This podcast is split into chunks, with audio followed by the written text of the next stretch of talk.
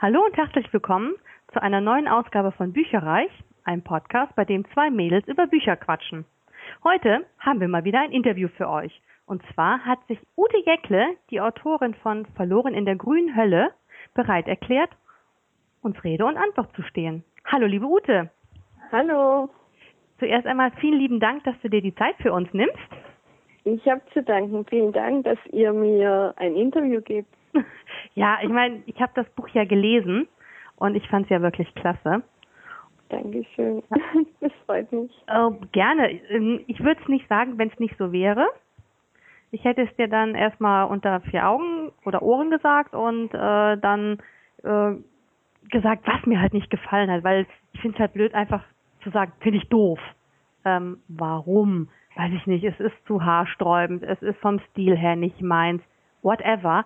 Also von daher ist das meine ehrliche Meinung. Ich finde Verloren in der grünen Hölle gut. Punkt. Schön, das freut mich. Es ist natürlich auch immer so, dass man beim Debütroman absolut nicht weiß, was einen erwartet. Man ist ja ganz neu auf dem Markt, man hat es vielleicht ein paar Freunden mal zu lesen gegeben, aber so dem fremden Leser es dann zu geben, das ist schon was anderes. Und dann diese Rückmeldungen zu bekommen. Es ist ja auch in Ordnung, wenn man mal eine, Rückmeldung bekommt, die vielleicht nicht so gut ist. Man lernt da ja auch immer daraus, Mhm. was einem nicht gefallen hat oder was man besser machen könnte. Aber natürlich ist es viel schöner, wenn man eine positive Reaktion bekommt. Das denke ich mir. Und ich, da ja nicht alle, die das jetzt hören, verloren in der grünen Hölle gelesen haben, beschreib doch bitte mal dein Buch in zwei Sätzen. Das ist total schwierig. Man ist ja als Autor gewöhnt, so zu schwelgen und ausführlich zu schreiben und dieses Minimieren ist ja schon schwierig, wenn man zum Beispiel für einen Verlag ein Exposé schreiben muss und man muss dann so ein Buch von 500 Seiten auf drei Seiten pressen oder auf eine Seite pressen und dann am besten noch irgendwie ein, beschreiben Sie Ihr Buch in einem Satz. Das ist echt schwierig und ich würde jetzt mal sagen, eine junge Frau verliebt sich im Regenwald in ihren Entführer. In einem Satz. Ja, wunderbar. Ja, das trifft. Also klingt simpel, ist es aber bei weitem nicht, wie ich bestätigen kann. ähm, warum wurde es ein, kann man es Krimi-Thriller nennen? Es ist ein Romantik-Thriller. Ah, Also. okay. Warum wurde es ein Romantik-Thriller und kein, weiß ich nicht, Historienroman zum Bleistift? Hm, das liegt ja auch ein bisschen in der Natur der Geschichte schon mal, weil es ja eigentlich, es ist ja eine Entführungsgeschichte. Also meine Protagonistin, ihre Freundinnen, die werden ja von zwei Männern in den Regenwald entführt und allein dadurch geben sie sich ja schon in gefährliche Situationen. Es gibt ja Mafia dabei, alles Mögliche, aber es gibt natürlich auch eine Liebesgeschichte und ich fand es ganz spannend, diese zwei Genres zu mixen, also dass es nicht eine reine Liebesgeschichte wird oder ein reiner Thriller, sondern dass der Leser beides erleben kann. Er kann eine spannende Geschichte erleben, aber es gibt auch viele romantische oder leidenschaftliche Szenen, auch ein paar erotische. Also es ist irgendwie Mhm. die Kombination, Entschuldigung. die mir Spaß Mhm. gemacht hat beim Schreiben. Ja, auch ein paar erotische Szenen. Hm. ja, Ja, ist schon schön geschrieben. Hm. okay. okay. Äh, jetzt stell dir mal vor, dein Buch würde verfilmt. Wer würde denn da die Rolle von Elena und Rico ah, Oh. übernehmen? Es ist echt schwierig, weil der Rico ist ja blond, er ist ja ein blonder Kolumbianer, was ja schon eigentlich sehr ungewöhnlich ist. Hm. Da würde mir vielleicht, ich weiß nicht, ob du den kennst, Jamie Campbell Bauer einfallen. Sagt mir nichts, muss ich mal was? nachgucken. Der hat zum Beispiel auch in den Twilight-Filmen mitgespielt, einen von diesen bösen Vampiren aus dieser Vampir-Truppe. Oh Gott, jetzt muss ich mich outen, ich habe Twilight nicht gesehen. Macht nichts. ähm, ja, das ist halt so ein, er ist vielleicht sogar schon einen Ticken zu alt, weil ich glaube, der ist 25 oder so und der Rico ist ja 20, aber so um den Dreh, so in die Richtung Hm, könnte es schon gehen, also nicht schlecht. wäre schon ganz gut. Und wer darf deine Elena sein? Die Elena, die Elena ist ja auch, die ist ja 17 und auch eine Kolumbianerin. Und da würde mir vielleicht diese Martina Stössel einfallen. Ich weiß nicht, ob die dir was sagt. Martina Stössel, aha. Sagt sie dir was? Ja, irgendwoher. Auch eher so für diese Jüngeren.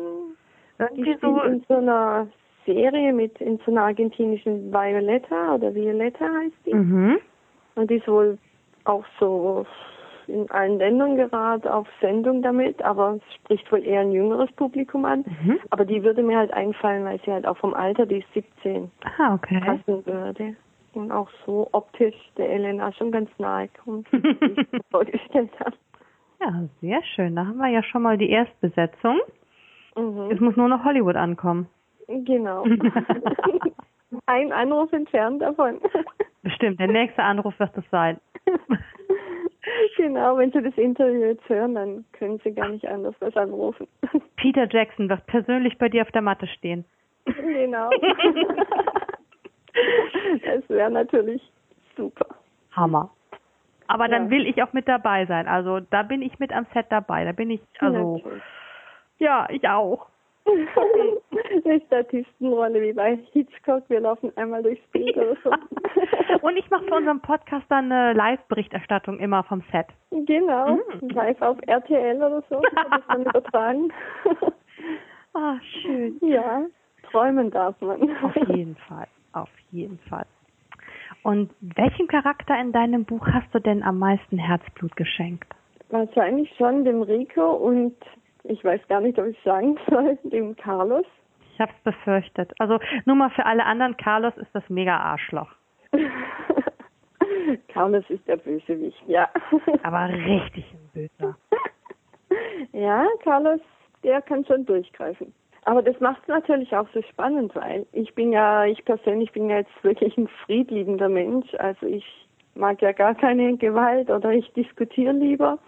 Aber das hat das Schreiben natürlich spannend gemacht, wenn man jetzt so einen Fiesling aufs Papier bringen muss, so dass er halt auch glaubhaft rüberkommt. Da muss man sich ja schon irgendwie selber pushen. Man muss sich schon über eine, über eine Schwelle bringen, jedes Mal einen Schritt weiter, wo ich schon längst aufgehört hätte jetzt als Person. Mhm. Muss ich jetzt den Carlos dazu bringen, jetzt nochmal eins draufzulegen und nochmal und nochmal fieser zu werden? Und das hat schon viel abverlangt. Also da muss man schon sich zusammenreißen oder das Schreiben. Also das ist nicht so einfach gewesen. Also es waren schon Szenen, die heftig waren, auch für mich zu schreiben. Das kann ich mir lebhaft vorstellen, weil ich fand sie auch heftig zu lesen.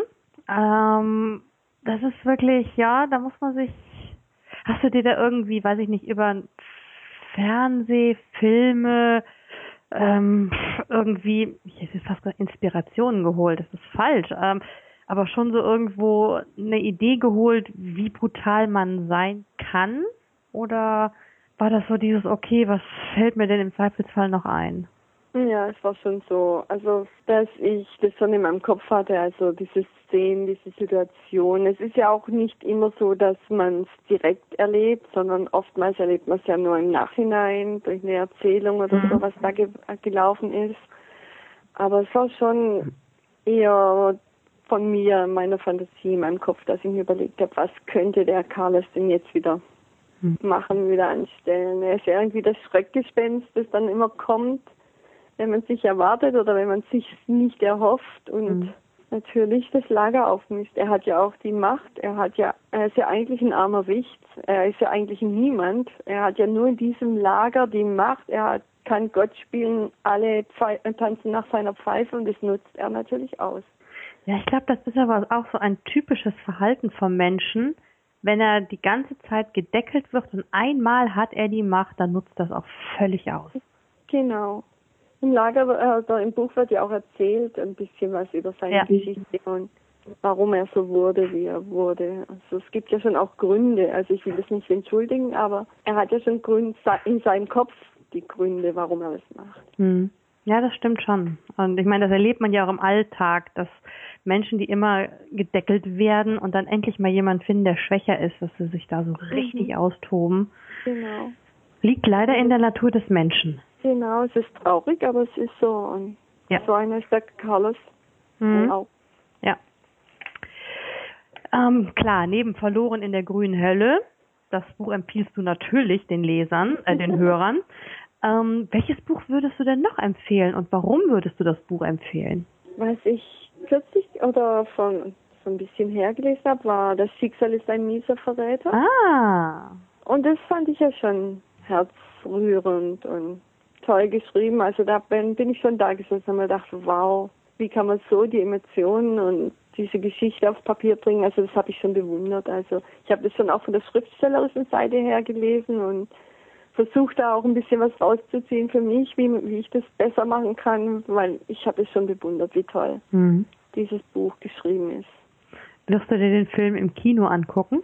Ähm, vielleicht. Hm. Ich muss mal schauen. Also jetzt nicht, weil ich jetzt denke, ich fange an zu heulen oder so, aber ich hatte jetzt auch gar keine Zeit irgendwie. Ich bin jetzt auch nicht so der Kinogänger oder der Filmschauer. Ich lese lieber Bücher. Hm. Und dann noch den Kirschroten Sommer. Aha. Ich brauche manchmal was Lustiges, einfach was zu lachen zum Abschalten. Also ich kann nicht immer Drama oder Krimi oder irgendwelche traurigen Geschichten lesen. Ich brauche einfach auch mal was zum Lachen. Um was geht's bei Kirschroter Sommer? Kirschroter Sommer, das ist ja auch so eine, ähm, eine Geschichte von so einer jungen Frau und die trifft ihre Jugendliebe wieder. Zwischen den beiden hat es in Teenie-Jahren ganz schlimm geendet und sie hasst ihn abgrundtief und er versucht aber alles, um sie rumzukriegen und dann geht's hin und her und hin und her und mm. das ist witzig. Okay.